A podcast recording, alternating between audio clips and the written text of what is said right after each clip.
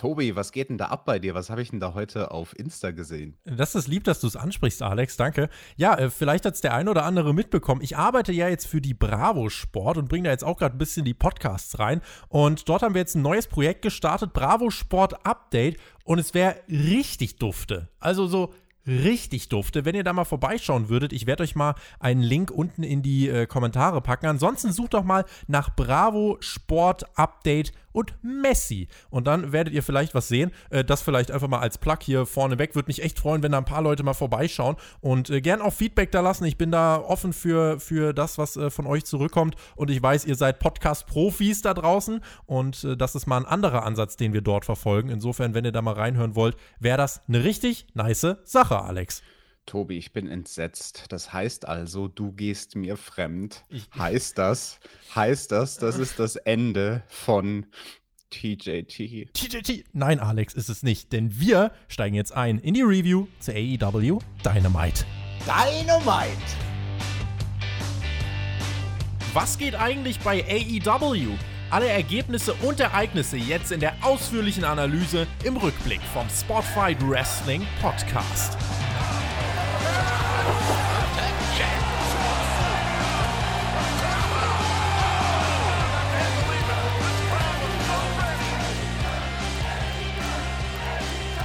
Bald ist Revolution, eine frische, knackige und mollig warme Podcast-Ausgabe. Habt ihr euch da ausgesucht? Wir sprechen über AEW Dynamite. Das ist der Spotfight Wrestling Podcast mit Wrestlern, Journalisten und Experten. Und wir melden uns noch immer aus dem Daily's Place, noch immer mit mir, Tobias Enke, und noch immer mit unserem ehemaligen äh, Profi-Wrestler Alexander Bedranowski. Hallo.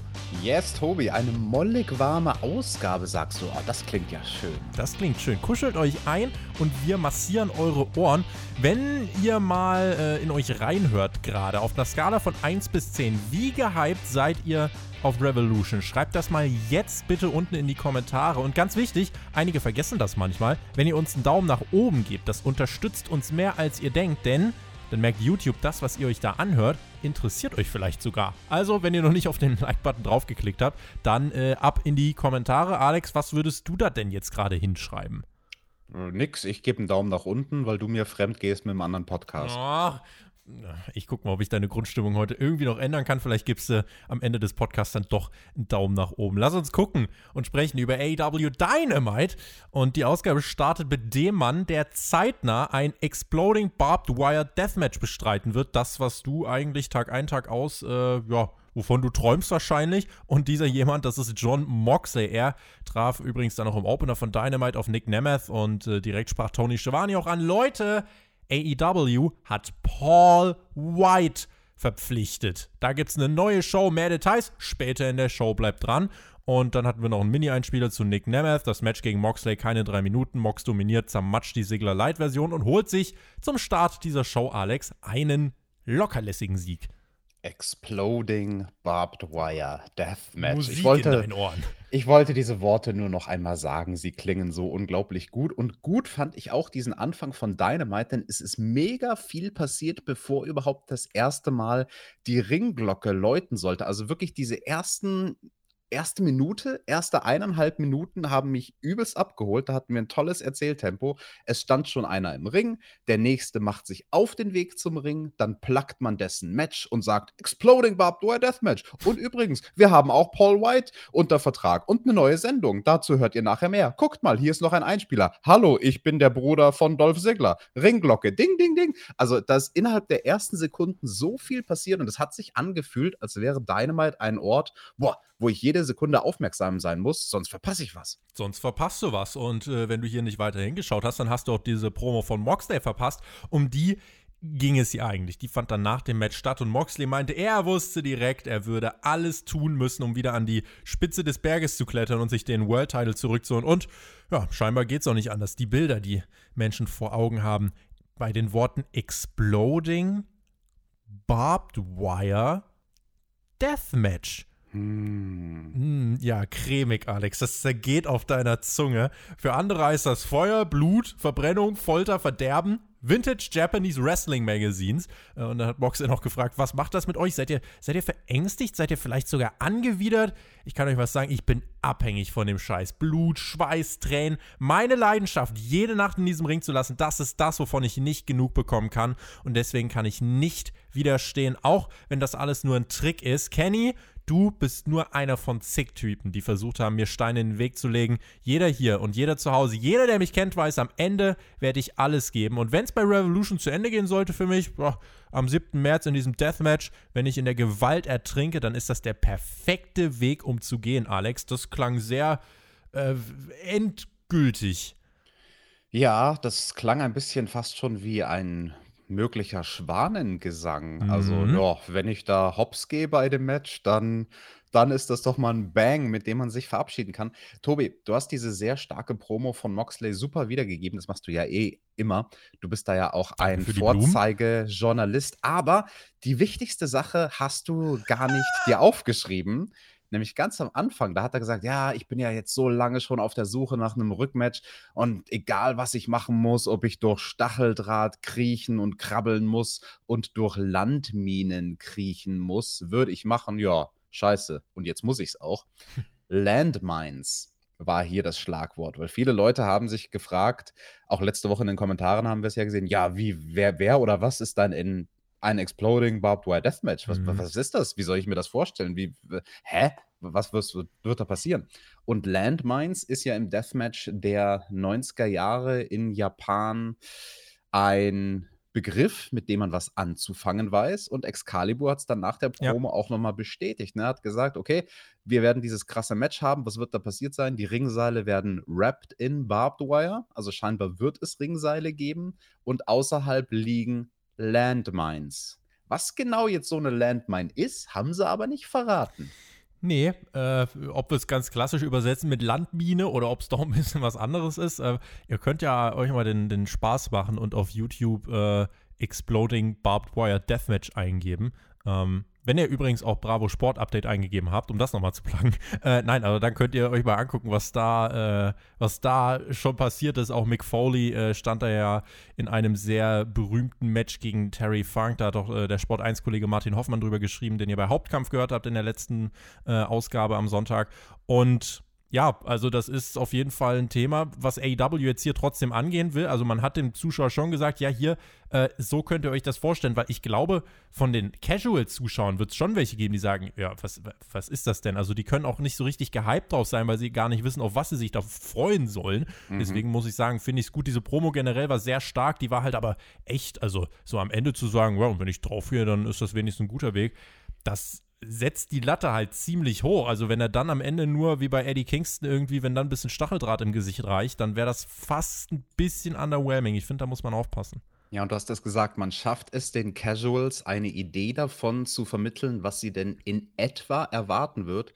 Und da muss ich Moxley loben. Also, was das für eine Leistung ist, es verbal zu schaffen, den Leuten Bilder in den Kopf zu bringen. Mhm. Weil AEW kann ja, um dieses Match zu bewerben, nicht zurückgreifen auf die Bilder von irgendwelchen anderen Exploding Barbed Wire Matches, weil es einfach keine gab auf US-amerikanischem Boden und oder bei AEW. Also es gab diese Matches noch nie mit wirklichem modernen Production Noch nie von so einer Value. professionellen Organisation auch. Genau, und also das ist ja anders, wie wenn, keine Ahnung, WWE im Oktober Hell in a Cell veranstaltet und als Hype immer aus über 30, 40 Hell in a Cell Matches der Vergangenheiten die besten Spots bringen kann.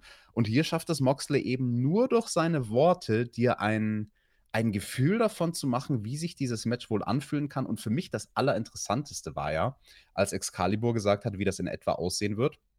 Ich hatte ja letzte Woche spekuliert, dass das dann klassischer sein wird im Sinne von ein No-Rope Barbed Wire Match und jede dieser Stacheldrahtseiten ohne Seile wäre dann explosiv. Wenn man jetzt eine Variante macht, wo es Ringseile gibt, die allerdings eingewickelt in Stacheldraht und wo es diese Landminen gibt außerhalb des Rings, also es werden so Plattformen sein, die halt dann links und rechts einen Explosionskörper haben, kann ich eines sagen, das ist die safere Variante, so ein Match zu bestreiten. Mit, nein, wirklich. Also, Sagt er safe. Nein, das, ich meine es ich mein's ganz, ganz im Ernst. Also, so safe, wie du mit so einer Art von Stipulation sein kannst. Wenn noch Ringseile da sind, mhm. ist das schon mal tausendmal safer, als wenn keine sind. Weil mir ist das auch schon passiert. Du bummst in den Stacheldraht und dann oh. fliegst du aus dem Ring raus, weil ja nichts da ist, was dich hält. Also, wenn die, der Stacheldraht reißt, was durchaus passieren kann, ah. dann fliegst du halt unkontrolliert auf den Beton. Das willst du nicht.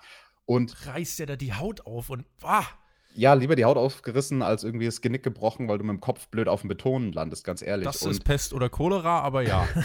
ja, und zu den Landminen selbst, also die Explosion von denen ist halt safer, weil du landest im Prinzip dann in der Mitte und links und rechts von dir geht ein Explosionskörper nach oben. Das wird geil ausschauen, aber das wird sehr viel weniger gefährlich sein, als wenn die einzelnen Ringseiten explodieren würden, weil dann kann es sein, dass es direkt in deinem Rücken sozusagen hochgeht, die Explosion. Und also unterm Strich, das ist das Wichtige, was ich sagen will. Ich, das hat mich nochmal sehr davon überzeugt, AEW wird hier ein Spektakel bringen. Das wird kein Massaker im Sinne von das blutigste Match aller Zeiten, aber es wird spekul also spektakulär und es wird safe. Es wird safe, das ist das Wichtigste. Ich hoffe, äh, dein Wort in Gottes Ohren. Wir hatten dann noch ein Videopaket zur Fehde von Moxley und Kenny, die geht ja jetzt auch schon weit über ein Jahr, muss man schon sagen. Also das ist schon gut, wie man jetzt diesen nächsten Klimax aufbaut. Ich gehe weiterhin davon aus, dass Moxley verliert und danach in die Babypause geht.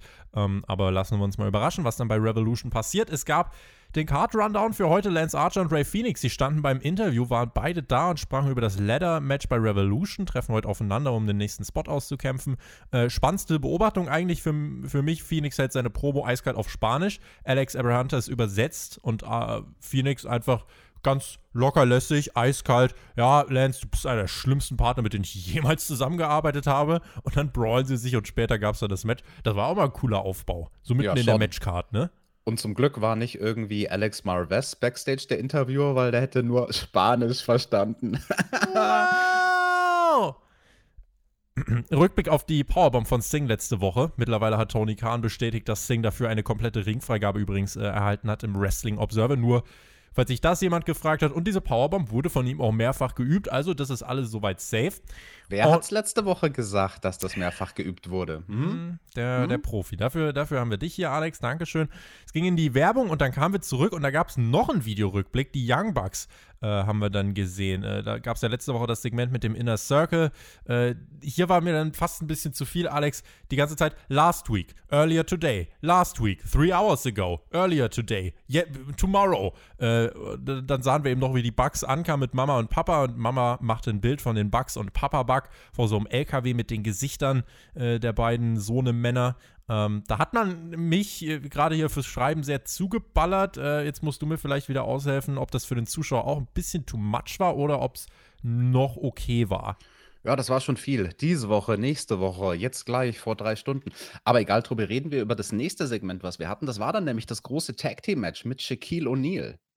Äh, fast, äh, fast war es das. Äh, das ist doch diese Woche, oder? Das ist nee, doch, das ist doch diese Woche. Woche Nächst beim Pay-Per-View. Ach, ich bin ganz verwirrt, Tobi. Hat man dich verwirrt bei AEW? Es ist halt, äh, du musst immer ein bisschen Respekt haben vor Shaqs Terminkalender, Alex. Ach so, der kann nur nächste Woche. Ja.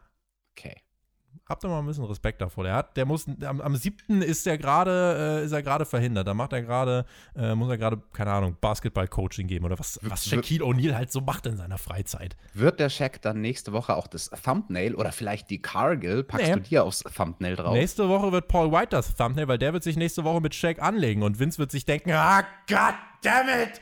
Hm, der, der, der merkt doch gar nicht, dass der gegangen ist. Ich Who's this giant? Aber das äh, la lassen wir das äh, mal für ein Thema für Hauptkampf. Da werden wir viel über Paul White sprechen. Ähm, Themenvoting, Fragen gibt es dann ab morgen einzureichen bei Patreon, patreon.com slash Spotfight Podcast. Das nächste Match war ein Tag Team Match, äh, aber hatte Sag nichts mit Shaquille O'Neal zu tun, äh, oh. sondern mit Ricky Starks und Brian Cage. Die kamen heraus. Sie trafen auf die Varsity Blondes. Tess so. saß bei den Kommentatoren und meinte, Hook, der ist Backstage, der passt auf unser Auto auf. Und dann begann das Match mit einem sellenden Ricky Starks und wir hatten coole Sequenzen auch von, von Pillman Jr. und Starks, die beiden mhm. da zu sehen. Ich bin mal echt gespannt, wo die in sechs, sieben Jahren stehen, weil das sind echt so Future Stars in the Making. Ich fand das hier irgendwie, die Sequenz der beiden, das war so unfassbar smooth. Absolut. Dann, dann Brian ja. Cage, der verpasst äh, Pillman Jr. eine Powerbomb an den Ringpfosten und dann halb auf die Kante von den Ringtreppen. Also war da schon ordentlich was passiert. Ja, also lieber verletzt er den Brian Pillman Jr. bei einer Powerbomb als letzte Woche den Sting, hör mal. Das, äh, puh, hoffentlich jinxen wir nichts für den Pay-Per-View. Team Test dominierte, gab nochmal das Comeback von Griff Garrison, der durfte nochmal einiges zeigen und es gab auch einen großen Nearfall für die Varsity Blondes nach so einer Powerbomb-Dropkick-Kombination. Match war echt gut, muss ich sagen, also es hat echt Laune gemacht und dann am Ende Spear von Starks, Cage mit dem Drillclaw und Sieg für die Heels, so wie es sich gehört. Aber diese 10 Minuten, die sind wirklich verflogen.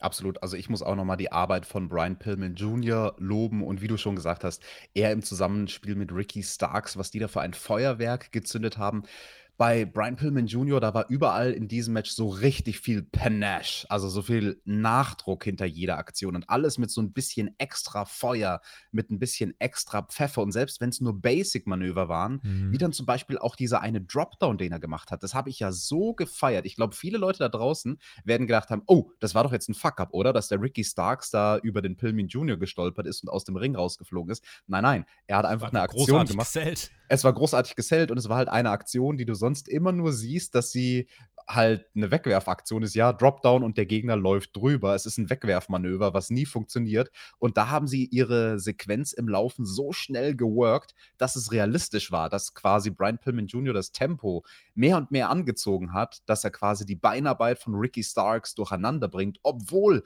Ricky Starks so unglaublich schnell und athletisch ist. Also das fand ich einen ganz tollen, cleveren Spot. Auch dieser Dropkick durch die Seile, der ja. danach kam, nachdem Ricky Starks aus dem Ring rausgestürzt war, war auch ein ganz tolles Manöver von Brian Pillman Jr. Ich sag's ja immer wieder, in zehn Jahren WrestleMania Main Event für den Typen. WrestleMania, äh, AW Mania Main Event auf jeden Fall.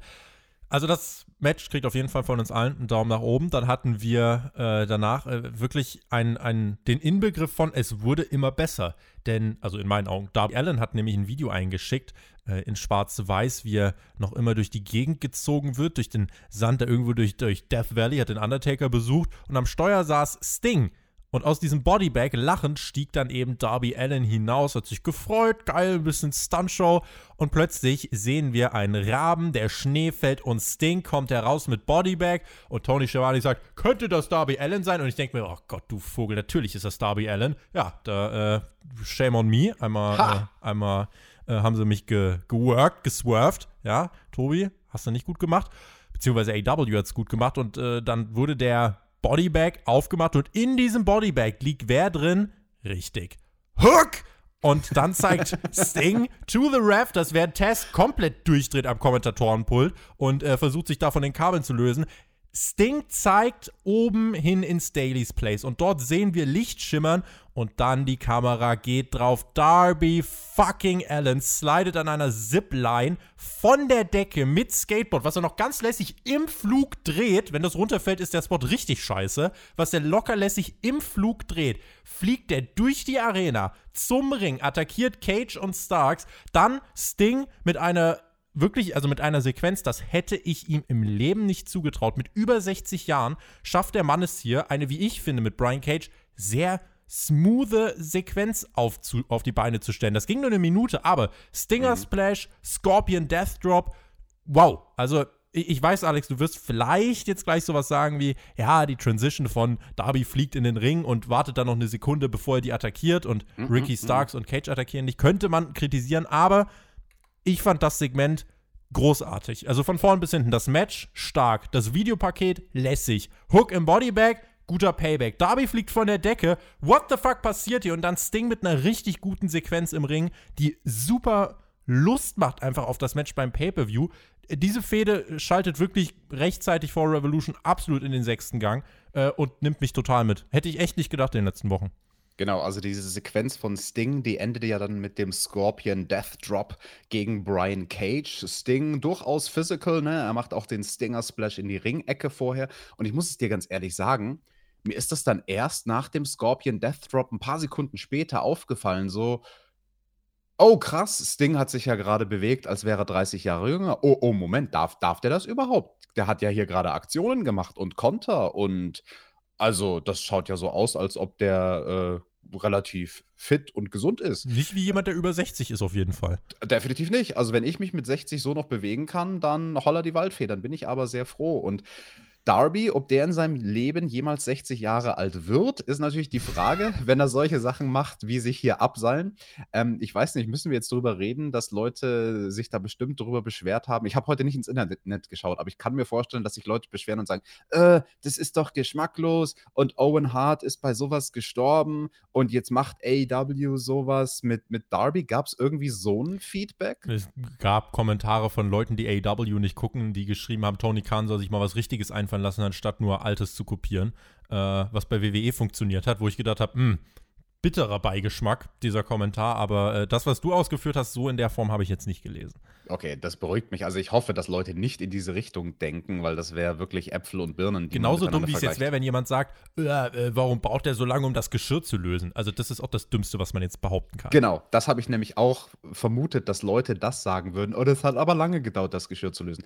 Leute, wenn er lange braucht, um das Geschirr zu lösen, dann heißt es, dass diese Konstruktion safe war. Je mehr Karabiner daran sind, desto länger dauert es zu lösen und desto safer ist das Ganze auch. Also seid doch froh. Ich will so einen Stunt wie den von Darby, wenn er sich da abseilen lässt, nämlich nicht sehen mit einem Apparat, den er innerhalb von einem Klick abmachen kann. Das war das, was damals Owen Hart in den Tod hat fallen lassen. Hey, es muss schnell gehen. Er muss, nachdem er gelandet ist, mit einem Klick das Ding innerhalb von einer Sekunde wegbekommen, mit dem er sich da abseilt. Also AEW geht auch hier auf Safety first. Und die anderen haben es ja gut gesellt. Also ich fand das total, ich habe es abgekauft. Darby ist da im Ring, er landet mit dem Skateboard, er hat eine Waffe in der Hand. Die anderen beiden sind erst kurz konsterniert. Wäre ich auch ganz ehrlich, wenn da einer aus den Rafters herangeflogen kommt, sozusagen. Äh, äh, gucken kurz, Brian Cage und Stark schauen sich an, so, äh, äh, äh, was, was, was sollen wir jetzt machen? Rennen auf ihn zu. Darby hat die Waffe, er hat das Skateboard. Da ergibt es nur Sinn, dass er sie damit weggekloppt bekommt und den Rest erledigt dann eben Sting.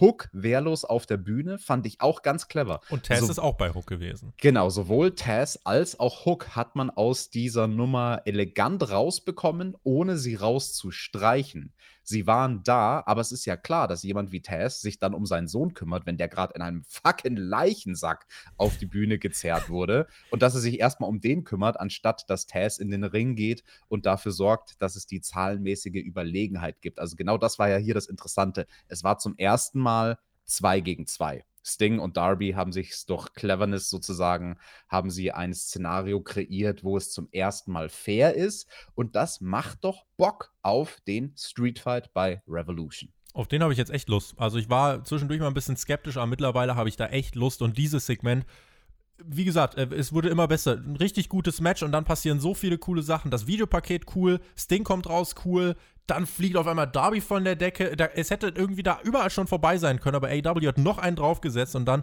der Schlusspunkt mit dem Scorpion Death Drop. Also da hat äh, AW, finde ich, ähm, sehr viel, sehr richtig gemacht in diesem Segment. Das hat im Pay-Per-View, ja, für mich, also für mich hat es dieses Match beim Pay-Per-View jetzt verkauft. Und Absolut. deswegen, ja, Daumen hoch.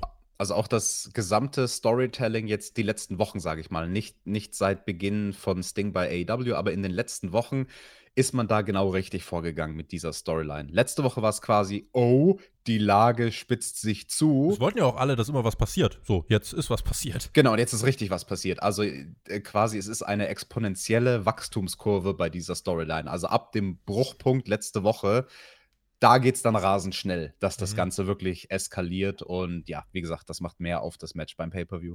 Ein langsames Storytelling. Wir wussten es seit Wochen, einige hat es ein bisschen gelangweilt, aber jetzt explodiert es halt. Von dort zu Miro, Penelope Kipp und Tony Schiavone im Sit-Down-Interview. Miro meinte, Charles war ein toller Butler, den will er wieder haben. Cassidy und äh, ja, Chucky T haben dann eine Brieftaube beauftragt, äh, eine Brieftaube beauftragt und Tony Schiavone hat vorgelesen. Eine Herausforderung an Miro und Kipp bei Revolution und ähm, ja, da wird es auch stattfinden. Ähm, es muss aber langsam enden, Alex. Ja, also diese Storyline, eigentlich ist sie gefühlt schon vorbei. Wir haben gerade eben geredet von der anderen Storyline, die so richtig stark eskaliert und explodiert. Und das hier ist eher so eine Storyline, die implodiert mit Miro Kip und Chucky T mhm. und ähm, Orange Cassidy, für den ich mir ja echt irgendwie was Neues wünsche. Also Orange also Cassidy. Cassidy auch die, also du musst dir mal überlegen, der hat Chris Jericho besiegt, aber hat jetzt, wenn ich das hier sehe, hat der nicht wesentlich davon profitiert. Nee. Ähm, das ist ähm, Kritik auf jeden Fall. Und also für Orange Cassidy muss was Neues her. Ich bin gerade am überlegen, Tobi, ob ich spoilern soll, weil ich bin mir eigentlich zu, zu 100% sicher, was was das nächste Programm sein wird von Orange Cassidy. Gegen Chucky T, der turnt nämlich Heel beim Pay-Per-View. Das hat sich angedeutet in oh. dieser Story und man hat es sehr unelegant gemacht, finde ich. Also Miro hat da ziemlich schlecht eine Saat gesät, beziehungsweise es ist nicht nur seine Schuld, sondern ich glaube, wenn sie das machen wollen, Heel-Turn von Chucky T, ähm, dann hätten sie früher anfangen sollen, uns ein bisschen das Gefühl zu geben, dass das bei Chucky T im Kopf was passiert. Und Miro hat das ja so gespielt von wegen, hey, du bist mein Butler und du darfst gerne zu mir zurückkommen. Ich äh. befürchte, dass das ein nicht allzu toll funktionierender Heel-Turn werden könnte. Gott bewahre. Hätte ich jetzt nicht so viel Bock drauf, äh, aber schauen wir mal, was da passiert. Das wird, glaube ich, von Fans, auch wenn wirklich viele Fans da wären, weiß ich nicht, ob die das fressen würden. Aber nun, gut, beobachten wir das mal. Schreibt uns gern, was ihr von dieser Idee haltet. Werdet ihr mit im Boot oder sagt ihr auch eher, oh, nee, holt einen jetzt auch nicht so unbedingt ab. Jake Hager der hat abgeholt und abgeliefert. Er traf auf Brandon Cutler, gewann hier in drei Minuten nach einer starken Running Close ein. Cutler durfte kurz Offensive zeigen. Also ich finde, Cutler hat seinen Job hier eigentlich ganz gut gemacht. Äh, aber Jake Hager natürlich in drei Minuten geht over. Das äh, ist richtig so. Ja, Cutler ist so jemand, den hätte man mit Mitte der 90er bezeichnet als Good Hand oder als Mechanic. Also er ist quasi so ein wie bei einem Auto, so ein Teil, was du reinsetzen kannst und es macht, dass das Ding läuft. Es funktioniert.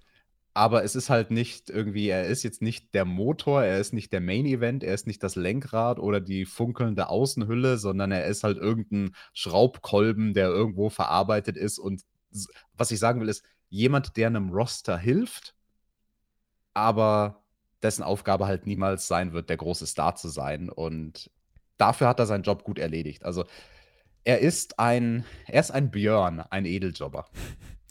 Santana und Ortiz kommen heraus, attackieren Cutler und die Bugs machten dann den Save für Cutler und vertreiben das Trio vom Inner Circle. Die Bugs jetzt scheinbar wieder reine Babyfaces oder was?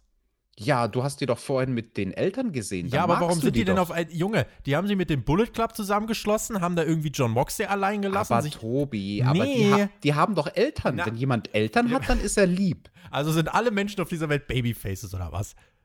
Ja, die Heels, die sind bestimmt alle traurig, wie so Bösewichte bei Disney, die irgendwie ihre Eltern verloren haben.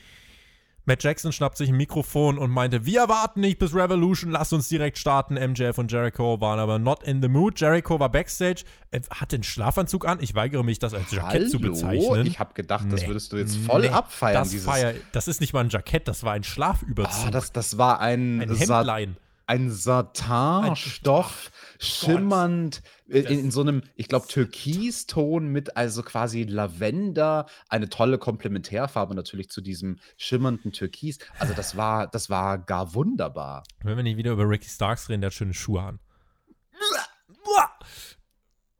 Jericho und MJF präsentierten einen, äh, ja, in Ketchup beschmierten Papa Bug. Es sollte Blut sein. Die oh, Bugs, der hat gebladet, hart gebladet. Aber äh, hat, hat die ganz harte Schule genommen. Die Bugs rannten dann Backstage. Ihr Dad wurde blutig gegen diesen LKW mit ihren Gesichtern geworfen. Natürlich die Symbolik, wie er da runterrutschte, wie so eine Schmeißfliege. Das Blut vom Papa-Bug auf dem LKW, auf den Bugs und den Bildern. Äh, das natürlich, ja, wie gesagt, die Symbolik dahinter. Matt Jackson äh, rennt MJF und Jericho hinterher. Die flüchten dann aber mit dem Auto.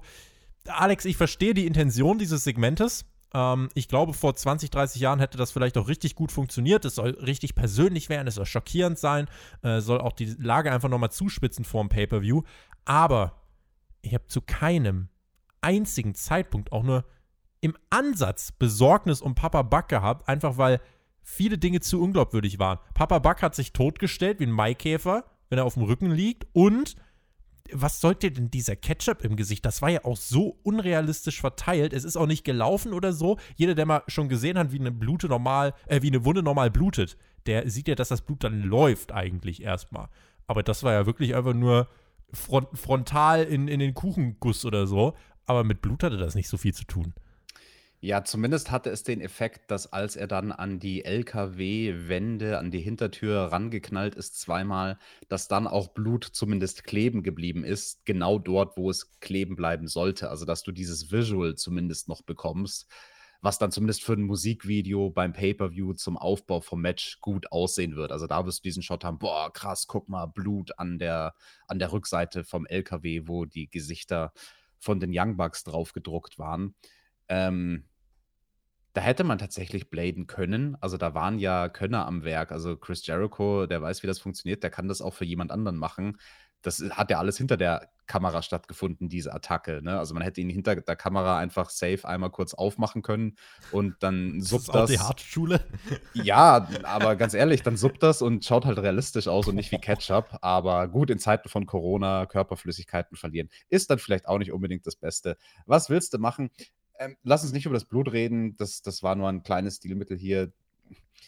Die Intention hat halt nicht funktioniert. Also bei mir hat sich das genauso wenig angefühlt, dass ich jetzt da irgendwie Mitleid mit den Young Bucks habe oder mir denke, ach, die Young Bucks, jetzt finde ich die wieder toll, nachdem die eigentlich die letzten Wochen und Monate ziemlich heel-lastig ja unterwegs waren.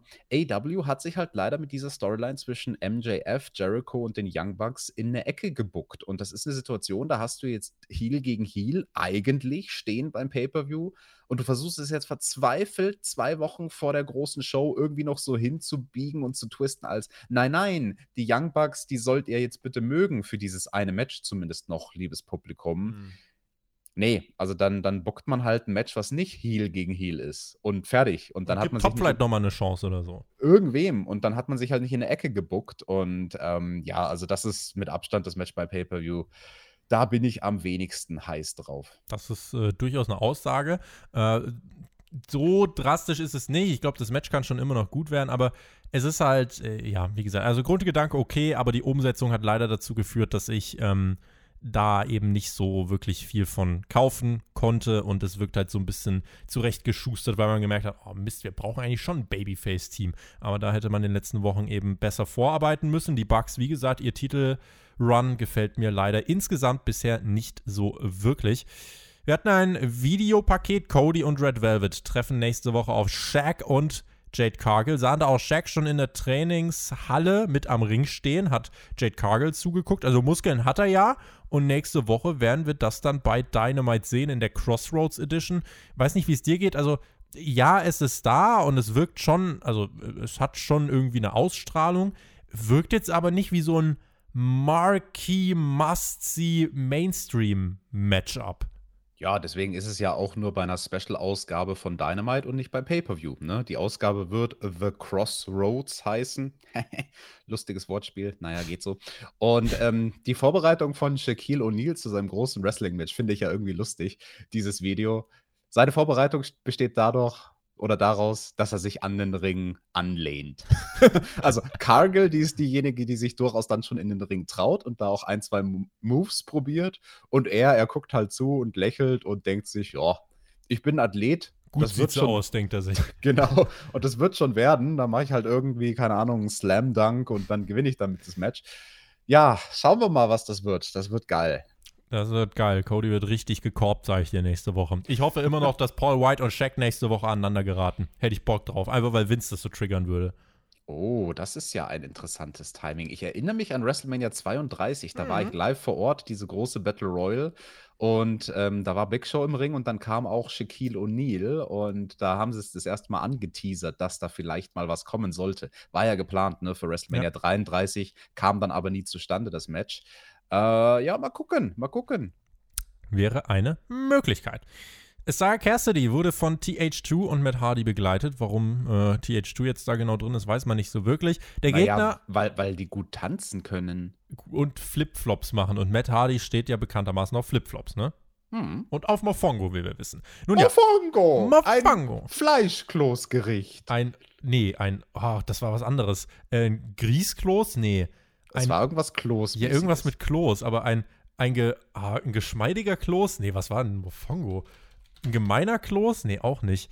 Ein, warte mal, ein, ein nahrhafter Klos. Nahrhaft.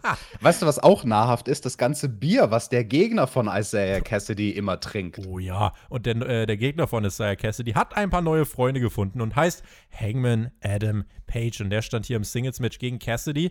Matt Hardy griff ab und zu ein, während TH2 Aubrey Edwards auch ablenkte. Und dann kam aber Alex äh, Reynolds und äh, John Silver heraus. Und ähm, die haben eben ja von Dark Order Seite dafür gesorgt, dass hier die äh, Frau Referee mal schaut, dass hier Fairness herrscht und haben den Hangman hier beschützt, mehr oder weniger. Dann, ähm, ja, wenn wir mal angucken, Isaiah Cassidy hat, glaube ich, in seiner ganzen Karriere irgendwie vier Singles-Matches bestritten, zuletzt vor vielen Monaten mal gegen Chris Jericho. Das bekam dann viel Lob. Das hier war jetzt kein Match, wo er dann einfach nur seine Flip-Flop-Show abgezogen hat, sondern das war durchaus psychologisch und das bekam auch Zeit. Und äh, die Dark Order, die pushte den Hangman. Buckshot ging nicht wirklich durch, weil der Arm vom Hangman noch angeschlagen war. Es gab Nearfalls für beide. Wirklich ein Match, was mich absolut positiv überrascht hat. Und es ging auch mit 14 Minuten echt deutlich länger, als ich dachte.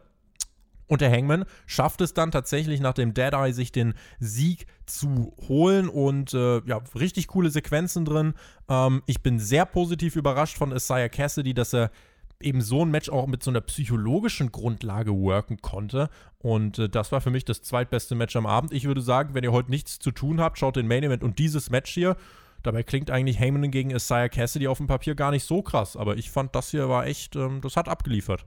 Ja, also ich fand die Match-Ansetzung sehr interessant, ne? Wir hatten einen Tag-Team-Wrestler, Isaiah Cassidy, und wir hatten den Hangman, der ja mehr so in der Upper Midcard, Schrägstrich Midcard sich befindet. Das fand ich ganz cool. Also, weil bei Dynamite hatten wir sonst die letzten Wochen viele Matches nach dem Motto: „Ein Edeljobber gegen einen großen Star.“ Oder auch vorhin in der Show erst, da hatten wir auch den Edeljobber Brandon Cutler gegen Hager. Ja. Und hier hatten wir jetzt ein interessantes Aufeinandertreffen. Also, es sind zwei Leute, wo man natürlich nicht sagt so: „Boah, ich will mal eine große WrestleMania-Storyline sehen zwischen Isaiah Cassidy und dem Hangman.“ Aber es ist zumindest irgendwie weißt du, was ich meine? Es sind zwei Charaktere, die irgendwie die interessant sind miteinander, ja. wo du denkst: „Ach, da da da bin ich mal gespannt, was da jetzt für ein Match bei rauskommt.“ Ja. Habe ich mir noch nie in meinem inneren Geiste vorgestellt. Und es war gut. Also, es war grundsolide. Es war jetzt nicht irgendwie das beste Match aller Zeiten oder irgendwas, aber es hat seinen Job mehr als erfüllt. Es hat die Sachen overgebracht, die overgebracht werden sollten. Man hat jetzt auch nicht mehr so mega viel Zeit, um bei dieser Story zwischen Matt Hardy und dem Hangman wirklich ja, noch viel zu reißen vorm Pay-Per-View. Letzte Woche, da war der große Twist und seit letzter Woche im Prinzip ist Matt Hardy wirklich endgültig Heel mhm. und damit ja eigentlich auch Isaiah Cassidy. Und ähm, ich finde, da hat man alles richtig gemacht. Auch die Dark Order war noch mit drin. Sie sorgt dafür, dass Matt Hardy vom Ring rausgeschmissen wird von der Ringrichterin Aubrey Edwards. Verbannt wird, ja. Und wir können uns weiterhin fragen, ja, was, was wird das denn mit dem Hangman und der Dark Order? Werden die Freunde oder nicht? Man hat so ein bisschen in der Bauchbinde angedeutet, aber ohne dass das wirklich entschieden ist. Ähm, was glaubst du, passiert da beim Pay-Per-View? Wird das ein Match mit Hardy gegen den Hangman, wo wir viele Eingriffe sehen werden von beiden Seiten oder wird das straight One-on-One? -on -one? Ich glaube, es wird Eingriffsversuche geben, aber die Dark Order wird dem Hangman wieder helfen und wir werden beim Pay-Per-View sehen, wie der Hangman und die Dark Order offiziell eine Freundschaft eingehen. Ob der Hangman direkt der Dark Order beitritt, weiß ich nicht. Aber ich glaube, sie werden zumindest ihre Freundschaft zueinander gestehen. Denn man muss ja sagen, das ist schon süß, wie die versuchen, den Hangman zu beschützen und die finden den gut. Und ich finde das also das ist schon stimmig erzählt. Das, äh, hätte mir das jemand vor fünf, sechs Monaten erzählt, Hangman in der Dark Order, hätte ich gesagt, was willst du denn von mir? Aber mittlerweile muss man schon sagen, auch durch BTE, also das, das ergibt sich schon, auch für einen Casual-Zuschauer, der jetzt nicht BTE schaut, ist es trotzdem, denke ich, soweit stimmig erzählt, dass der Großteil hier sehen will, wie der Hangman und die Dark Order zusammenfinden. Und ähm, insofern hat man, denke ich, vom Storytelling her einen guten Job gemacht. Ein bisschen ist diese Storyline mit der Dark Order und dem Hangman ja wie hier bei uns im Spotfight-Team vor ein paar Wochen, als wir einen neuen Moderator gesucht haben für die WWE-Shows und wir dann alle so total freundlich und höflich: „Hallo, bitte, wollt ihr unsere Freunde sein?“ Und dann kam der Marcel und der Marcel ist der Hangman und und jetzt sind wir Friends. Wir hörten nach dem Match mit Hardys Stimme und er meinte: „Ja, so ein Mist dass du dich gegen mich entschieden hast, Hangman. Jetzt wäre ich dir und deine Freunde richtig, den werde ich jetzt richtig leid zufügen. Und dann kommt Matt Hardy raus mit fünf im Schlepptau. Alan Angels wirft den einfach von der Bühne durch den Tisch. Äh, ja, und äh, guten Flug, würde ich sagen. Das war auch nochmal äh, ja, ein, ein, ein solider Abbinder im Sinne der Storyline. Ja, ich musste erst zweimal hinschauen. Ich habe gedacht, Alter, die haben da doch jetzt nicht das Kinn von Brody Lee von der Rampe durch den Tisch geworfen, bis ich gemerkt habe, ach so. Brody Junior, Junge. Das war nur Alan Angels. Der ist zwar auch nur 10 Zentimeter größer als Brody Lee Junior, aber ja, also wenn Alan Angels durch den Tisch fliegt, äh, dann ist das so. Boah, ich glaube, Brody Junior hätte diesen Bump richtig gern genommen, oder? der hat da richtig Bock drauf gehabt. Juhu! Der, auch noch, der hätte eine richtig geile Flugkurve hingelegt. Mal gucken, ob da noch irgendwas passiert. Kenny Omega war in seiner äh, Schreinerei an seiner Werkbank. Wo war er da? Ja, nee, das war bei mir hier unten im Keller. Hast du eine Werkbank, Alex? Ja, klar, ich baue da immer so Sachen hier, so mit Explosionen und oh. manchmal auch mit Stacheldraht drumherum. Ich habe dem da mal mein Werkzeug geborgt. Hast du auch so einen stylischen Lederkilt an? Oh ja, Lederkilt und den Schutzschild, den nehme ich auch im Supermarkt dann mit. Das ist ganz praktisch mit Corona und so. Das hatte fast schon was Barbarisches, wie Kenny da steht, auf diese, so auf diesem Metallstück rumhämmert, ja, wie so ein Schmied aus irgendeinem so alten Elder Scrolls-Teil oder so. Und dann kommt natürlich wer vorbei, richtig. Alex Marvez. Und im Hintergrund flexen die Good Brothers, glaube ich, dann noch an irgendeinem Stacheldraht rum, was auch immer man da irgendwie dran flexen muss. So dick ist er eigentlich nicht. Und Kenny und Don Callis schicken dann Marvez weg, denn sie bauen jetzt, Alex, eine Moxley Extermination Chamber. Übersetzt eine Moxley Vernichtungskammer. Das werden oh, oh unsere oh, Tobi, Tobi, Kollegen kann, Mike Ritter ah, und Günther Zapf, glaube ich, anders übersetzen. Ah, da, das kannst du so nicht sagen. Da solltest du vielleicht lieber sagen, es gibt No Escape für Moxley in diesem Match. Sie haben eine, eine kein Auswegkammer gebaut für Moxley. Ja? So sieht es genau. aus. Äh, das wird für ein Pay-Per-View wahrscheinlich eine Rolle spielen, ne? Ja, natürlich wird das eine Rolle spielen. Also, was auch immer sie da gebaut haben. Ich fand es eine sehr interessante, lustige Art von Segment. Ähm, ich finde, es passt zu dieser Charakterentwicklung von Kenny, dass er sagt: Ey, weißt du was? Jetzt ist es Zeit, jetzt muss ich mir selbst die Hände schmutzig machen. Und manchmal musst du einfach selbst Hand anlegen. Und also, das, das ist schon sehr geil. Äh, wenn du überlegst, die letzten drei Wochen bei Kenny Omega, okay, pass auf. Er war Golf spielen. Dann hat er im Kindergarten Kindern aus einem Buch vorgelesen. Und diese Woche ist er ein besessener Schmied. Und sieht immer geil dabei aus, ja? Der kann alles. Der kann alles. Also es ist wirklich, äh, wow, ich bin, äh, ich bin begeistert. Also ich war am Anfang ein bisschen skeptisch, muss man jetzt schon sagen. Äh, Kennys Charakter ist auf jeden Fall unterhaltsam. Er ist jetzt nicht dieser er ist jetzt nicht auf dem Coolness-Faktor wie ein Batista oder so, aber er hat so, ein andere, er hat so eine andere Ausschauung. Aber das passt zu Kenny Omega, das ist nicht so 0815, das hat Ecken, das hat Kanten, ähm, das ist auf ihn zugeschnitten und äh, ich finde bisher ist das ganz gut. Jetzt muss man ja gucken, was beim Pay-Per-View passiert und wie sich dann weiterentwickelt. Aber hier baut er halt jetzt irgendeine Todeskonstruktion, mit der Moxley hängen will. Keine Ahnung. Nee, das wird alles safe, habe ich dir doch gesagt. Und wenn der Wrestler selbst seine Gimmicks baut, dann kannst du sowieso davon ausgehen, das, das ist alles safe. Ja, und das sowieso. Wer seine Falle selber baut beim Wrestling, der fliegt dann auch rein. Ja, und wer anderen mit Stacheldraht bewirft, der soll man nicht ins Glashaus gehen. Ähm, wie dem auch sei. Es ging weiter mit dem Frauenturnier. Und zwar mit Nyla Rose und Ty Conti. Die haben sich äh, vor, ja, ich glaube am Montag waren die, äh, die haben sich da gebettelt. Da hat Nyla Rose sich durchsetzen können. Stand jetzt hier im Halbfinale gegen Britt Baker. Die hat äh, Maddie Ronkowski besiegt und die verletzte NRJ, ja, die wurde eben von dieser Maddie Ronkowski ersetzt. Äh, NRJ fällt jetzt wahrscheinlich bis zu einem Jahr verletzungsbedingt aus. Alex, da können wir sagen, sehr schade, aber alles Gute. Oh no, ja, wir wünschen NRJ gute Besserung. Sehr ärgerlich, ne? Ein paar Stunden bevor sie dieses Match haben sollte gegen Britt Baker, wurde sie dann auf die Verletztenbank geschickt und ja, alles Gute an sie. Hast du denn die Matches auf YouTube gesehen diese Woche im Damenturnier? Nö. Letzte Woche hast du es auch schon nicht angeguckt. Nö. Was ist da los? Aber es diese Woche aber, ist äh, Emi Sakura rausgeflogen. Eigentlich müsste ich gucken. Deswegen, das wollte ich gerade sagen. Ja. Das ist der Grund für dich, diese Show zu gucken. Es gab da einige interessante Matches. Also es war diesmal anders aufgebaut als die Woche davor. Diesmal auf YouTube haben wir ein US-Match gesehen, ein Japan-Match, ein US-Match, ein Japan-Match. Also äh, von, von jeder Sorte zwei.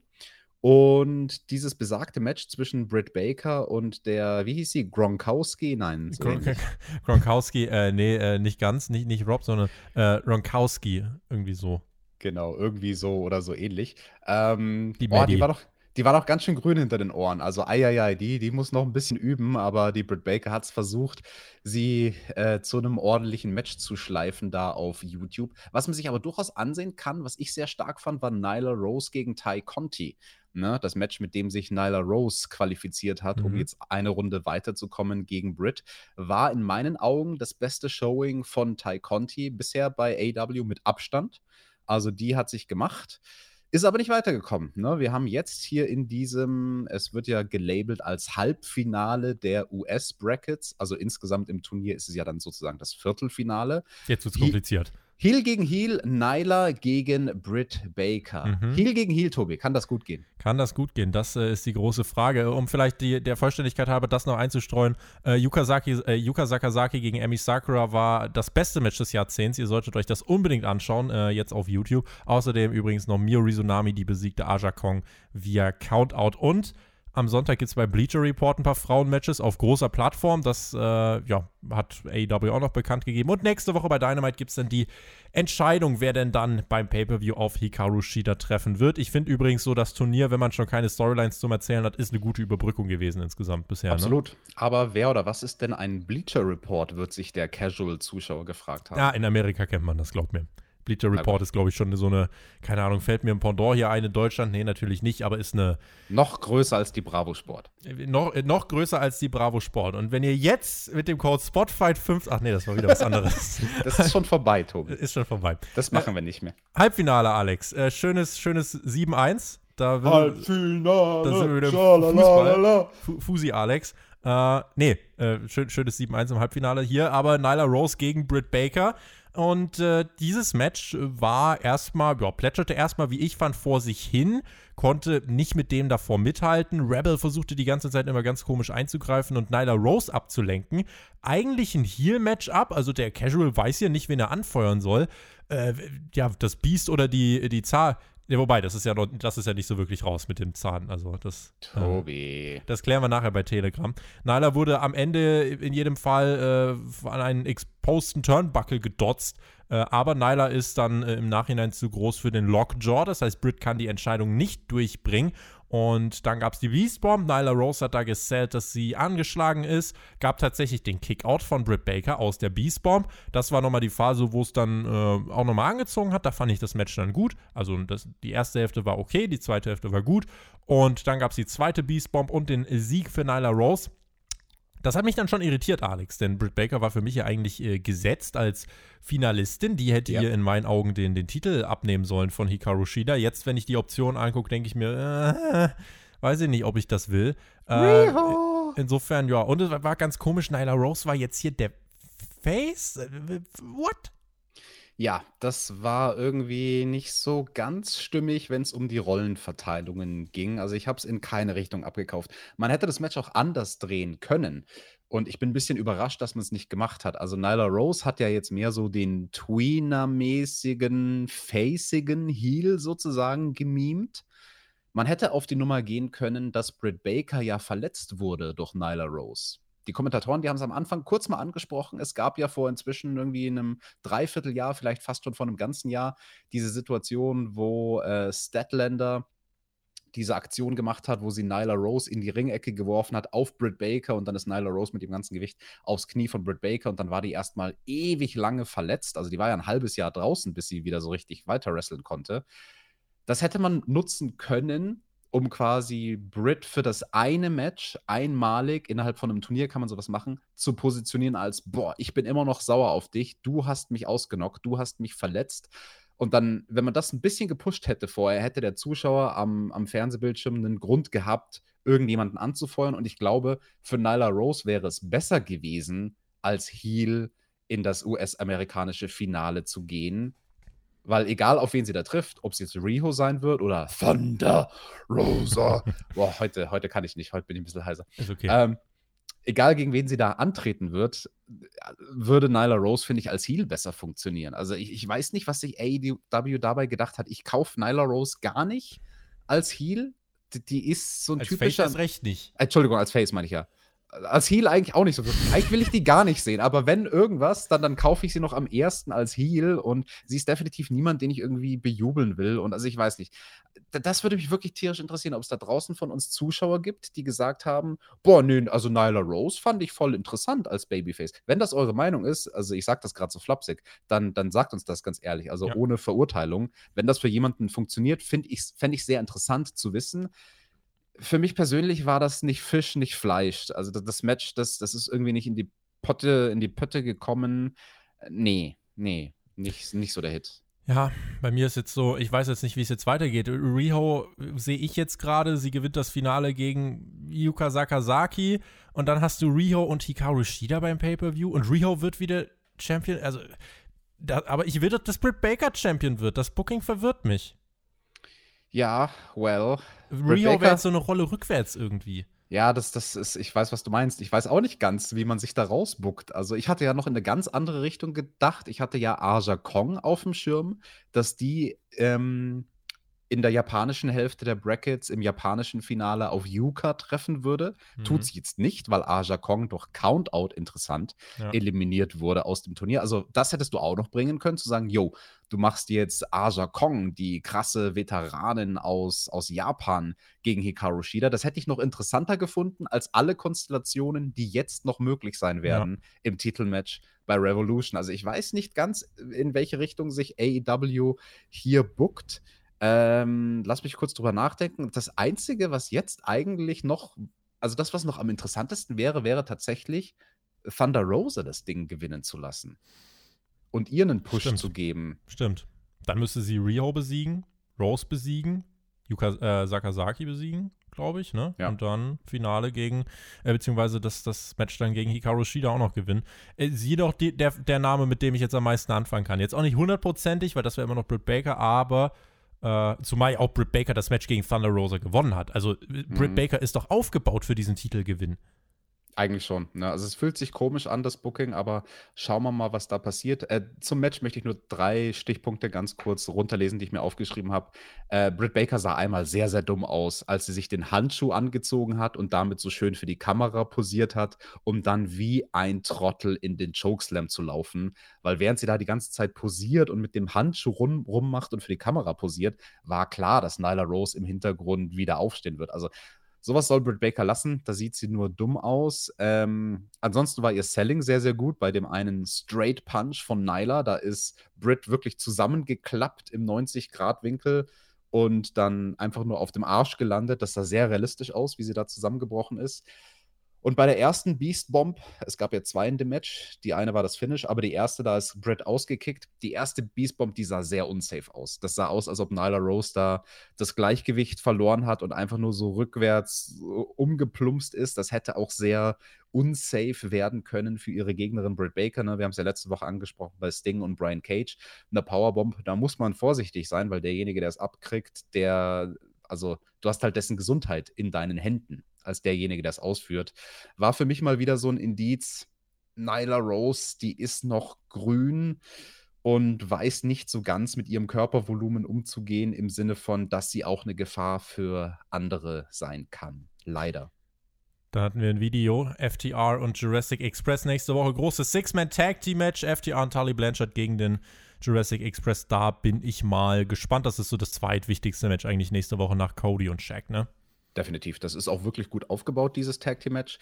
Äh, ich bin gespannt, was der Main Event wird. Ich hoffe, dass es dieses Match ist zwischen FTR und dem Jurassic Express. Ich denke aber, es wird wahrscheinlich eher der Opener werden nächste Woche. Schauen wir mal.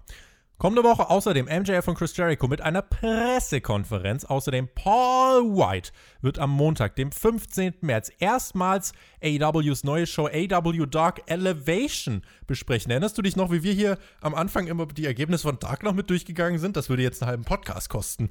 das ist wirklich so. Also das dauert ja schon ein ganzes Match, wenn da in der Bauchbinde sozusagen eingeblendet ist, was für Ergebnisse bei Dark stattgefunden haben. Ja, was ist denn jetzt dieses, dieses Dark Elevation? Was, was, was wird das? Das wird man uns wohl erklären. Also es hieß in der Pressemitteilung, uh, Established and Fresh Talent and the Best from the Independent Scene mal gucken. Also Paul White, wie gesagt, wir werden bei Hauptkampf viel über diese äh, Verpflichtung ähm, sprechen. Ich habe auf Twitter at Tobi Texit schon ein bisschen was dazu abgelassen. Du hast ja auch mir schon was geschrieben. Äh, du findest, also es ist ja generell, das, was dahinter steht, der Mann war ja ein sehr loyaler Arbeitgeber, ne? Dass der jetzt wechselt und jetzt nicht mehr behauptet, WWE ist das beste Wrestling-Produkt, hat ja dann, Wortwitz, hat ja dann Gewicht. Ja, also mit der Verpflichtung von Paul White ist es insofern interessant, als dass der Mann bei WWE den Großteil seiner Arbeit ja hinter den Kulissen gemacht hat. Und ich meine jetzt gar nicht mal so als Producer oder Agent, sondern Wohltätigkeitsveranstaltungen, Make-A-Wish, Autogrammstunden, Presseauftritte, also quasi einfach ein Repräsentant. Das ist auch eine ähnliche Rolle, in die Mark Henry dann in den letzten Jahren gerutscht ist, aber Big Show hat diese Rolle halt schon seit vielen, vielen Jahren Jahrzehnten quasi bei WWE gehabt. Also seitdem er halt seine aktive Karriere mehr und mehr zurückgeschraubt hat. Und das ist der Mehrgewinn für AEW, weil ich vermute, dass einige da draußen jetzt ein bisschen stupide sagen, was will denn AEW mit Big Show? Das ist doch ein langweiliger Wrestler. Ja, die wollen auch nicht, dass der wrestelt. Die wollen dessen Skills haben in, in all diesen Dingen, die backstage passieren und auch wenn es um Moral geht und wie du deinen Lockerroom zu Profis erziehst, also quasi, dass die Leute mehr und mehr Profis werden darin, sich außerhalb vom Seilgeviert zu präsentieren, wie man mit der Presse arbeitet etc. Und da ist jemand wie er ein riesiger, ein riesiger Gewinn.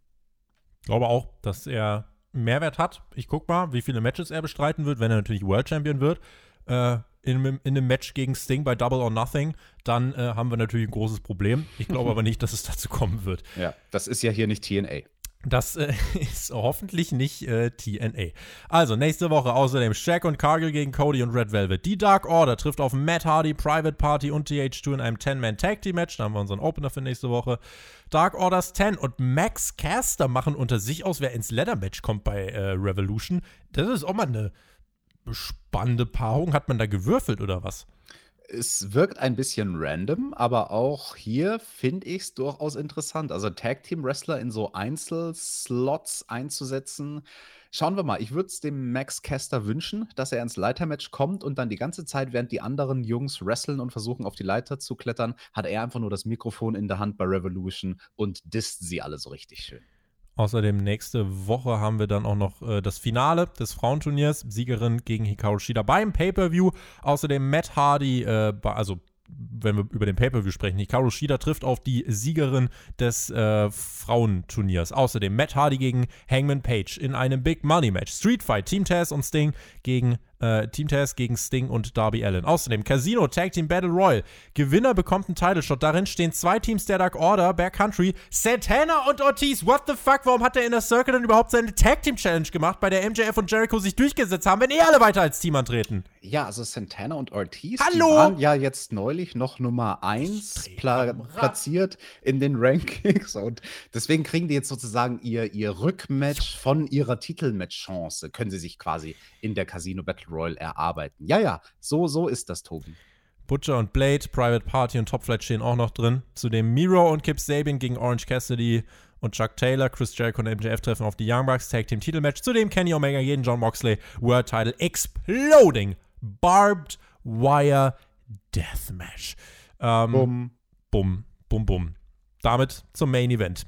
Qualifikationsmatch. Lance Archer traf auf Ray Phoenix. Tony Khan meinte jetzt in einem Interview beim Wrestling Observer dieser Tage, Ray Phoenix, aktuell einer der heißesten Pro-Wrestler der Welt. Ich finde, dem kann man eigentlich nur zustimmen. Und beide haben hier ein intensives Match geliefert, groß gegen klein. Phoenix blutete dann auch aus dem Mund, weil die sich ordentlich gekloppt haben, muss man sagen. Und die haben auch mit 17,5 Minuten richtig viel Zeit bekommen.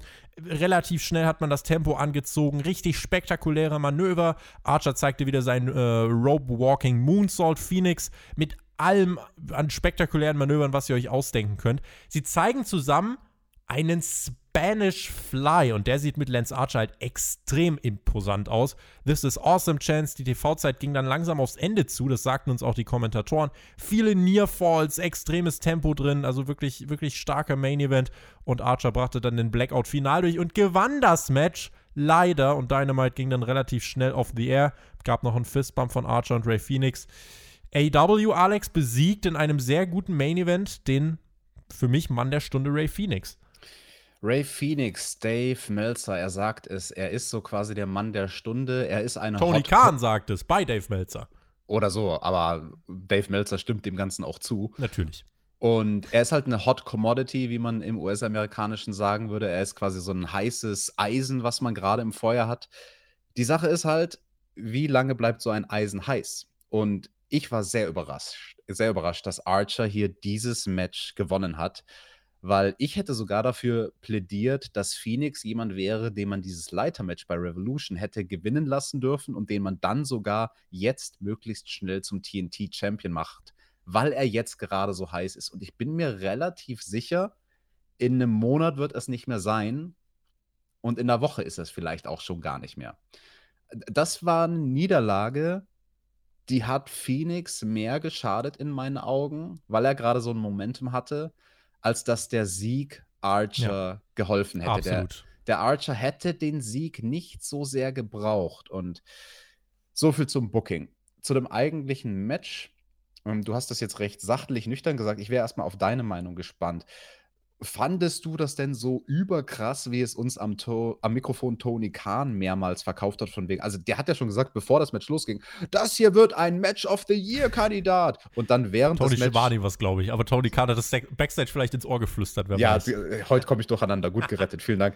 Und, ähm, also ich weiß ja nicht, also dass die das so sehr gepusht haben, das ist ein Match of the Year-Kandidat. Hast du das so empfunden? Ich habe es nicht als Match of the Year-Kandidat empfunden, ich habe es als einen sehr guten äh, TV-Main-Event empfunden. Ähm, nicht mehr und nicht weniger. Also das ja. ist an sich schon Lob genug, aber ich will jetzt nicht sagen, dass es mich in maximal ekstatische Zustände versetzt hat. Genau, also so würde ich das auch formulieren und da möchte ich eigentlich nicht, dass AEW ähm, uns quasi vorgibt, wie wir etwas zu bewerten haben. Also ich meine jetzt nicht du und ich als Kritiker, sondern der Fan. Also mhm. dem muss man nicht sagen, hey, das hier ist ein Match des Jahres, was gerade stattfindet. Nee, war es nicht. Es war ein sehr guter TV-Main-Event. Nicht weniger, nicht mehr. Vom Wrestlerischen her äh, kann man an einigen Stellen meckern. Am Anfang, das, das hat sich garantiert versendet und das hat keiner mehr in Erinnerung, weil da dann so viele Spots danach kamen. Aber Phoenix hat am Anfang einmal gepatzt, als er quasi mit so einem, ich weiß nicht, Reverse 619 in die Seile gegangen ist und dann wieder auf den Füßen gelandet ist zu einem Hook-Kick. Hook! Und, und den hat Archer irgendwie nicht geblockt, obwohl er ihn hätte blocken sollen, damit sie dann in die folgende Kontersequenz reinkommen. Ja, und dann hat Ray Phoenix exakt denselben Spot einfach nochmal gemacht damit stellt man sich halt bloß im Sinne von, du bindest dem Zuschauer aufs Auge, hey, das, was wir hier machen, ist eine Choreografie, der eine Spot hat nicht geklappt, jetzt machen wir denselben Spot nochmal und das alles nur, um in eine Kontersequenz zu kommen. Es ist egal, wie ihr da reinkommt und ob da irgendwie zwei Konter auf den Konter fehlen in eurer Sequenz. Ähm, da muss er eleganter arbeiten. Also da muss er eleganter weiterarbeiten, wenn, wenn er irgendwas verpatzt. Und ansonsten äh, fand ich das Selling vom Finish zu elegant von Phoenix. Also das sah natürlich schön im Sinne von ästhetisch aus, wie er sich da in der Luft, als er den Blackout geschluckt hat, da macht er ja so einen Vorwärtsflip quasi. Archer hat ihn an den Achsen gepackt und stemmt ihn ganz weit nach oben und Phoenix macht den Flip über Archers Kopf. Und Phoenix hat halt da die Körperspannung gehabt, wie bei der schönsten, eleganten Swanton Bomb. Und dadurch hat er den Move, der halt eigentlich dreckig aussehen soll, an Impact geraubt, weil er die Aktion von Archer zu schön hat aussehen lassen. Und ähm, das waren so zwei Sachen vom Handwerk her, wo ich mir gedacht habe, ja, da, da kann man noch äh, verbessern. Hm. Ich kann natürlich im selben Atemzug jetzt tausend Sachen auflisten, wo Ray Phoenix fantastische Körperbeherrschung hat. Also ja. ähm, ich, ich möchte nur ein bisschen die Begeisterung drosseln, sage ich mal, die viele da draußen haben, die sagen, oh, er ist der also ich, ich, ich möchte nicht, dass irgendjemand da draußen denkt, er wäre der beste Wrestler auf der Welt. Er ist vielleicht der. Und wenn er es denkt, dann darf er es doch denken, Alex. Ja, gut, aber er ist vielleicht der körperbeherrschteste Wrestler. Aber vom eigentlichen Handwerk her, ähm, keine Ahnung, kann er einem Kenny Omega oder wer auch immer das Wasser nicht reichen. Ich fand es schade, dass Archer gewonnen hat. Wie gesagt, äh, ich finde Phoenix im Ladder-Match kann dann auch mit Penta, mit seinem Bruder noch ein bisschen Geschichte aufgreifen und so. Äh, ja, Phoenix hat einfach mehr Momentum als Archer in meinen Augen. Aber gut, so hat sich AW nun mal entschieden. Gucken wir, was sie damit machen. Gucken wir aufs Fazit dieser Ausgabe, Alex. Ähm, Matches, die für mich eigentlich nur Beiwerk waren, sowas wie Hangman gegen Isaiah Cassidy, die haben für mich in dieser Woche überraschend gut funktioniert. Ähm, und das, das ist auf jeden Fall ein Pluspunkt. Und dann hatten wir halt grundsätzlich war die Show getrieben von Segmenten, in denen Storylines vorangebracht worden sind. Also das war das Gegenteil von Verwalten.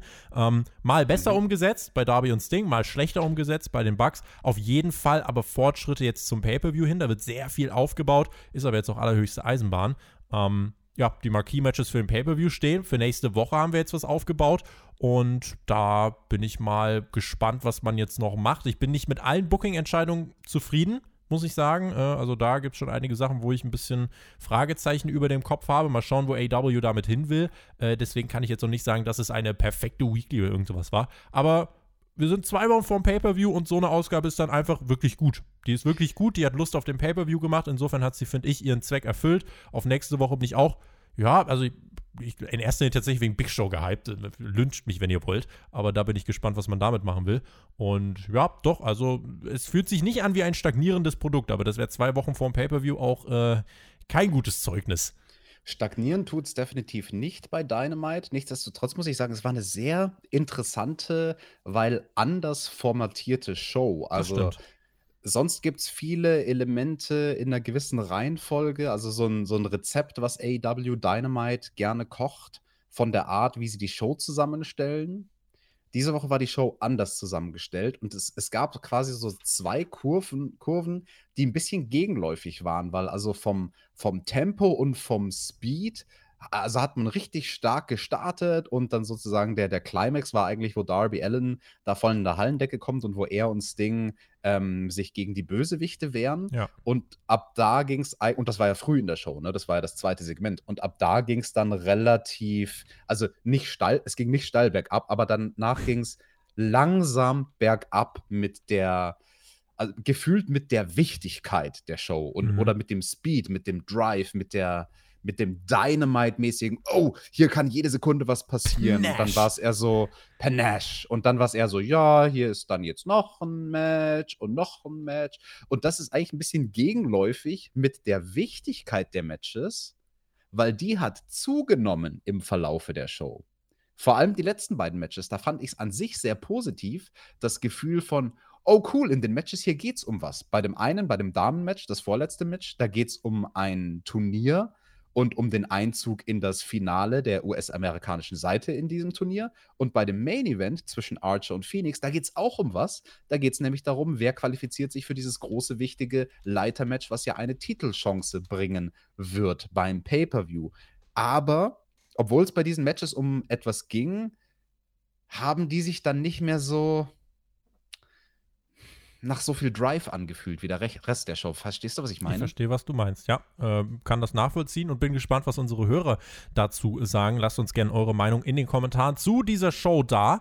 Und dann bin ich mal gespannt. Nächste Woche eine Go-Home-Show für den Pay-Per-View und zwei Matches, die selber ja durchaus äh, ja, Fädenhöhepunkte sind bisher bei Cody und Shaq und bei FTR und Jurassic Express. Insofern haben wir nächste Woche, denke ich, gut etwas zu besprechen. Und ich würde mich freuen, wenn ihr da wieder mit am Start seid. Wir werden es sein.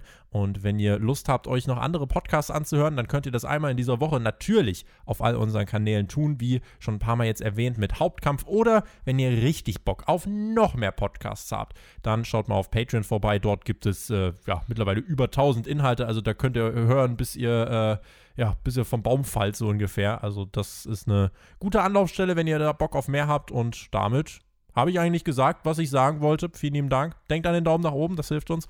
Und ich bin raus, gebe Alex die Schlussworte, sage GW, Giddies Wrestling und wen es betrifft, bis zur Hauptkampf am Sonntag. Macht's gut. Auf Wiedersehen. Tschüss. Yes, liebe Leute. Und wenn ihr noch was hören wollt in der Zwischenzeit und es noch nicht getan habt, dann hört doch vielleicht auch mal die Hauptkampfausgabe vom vergangenen Wochenende. Da hat der Tobi nämlich mit seinem Gast, dem Martin Hoffmann von Sport 1, geredet über das Explosive Barbed Wire Deathmatch zwischen Kenny und John Moxley.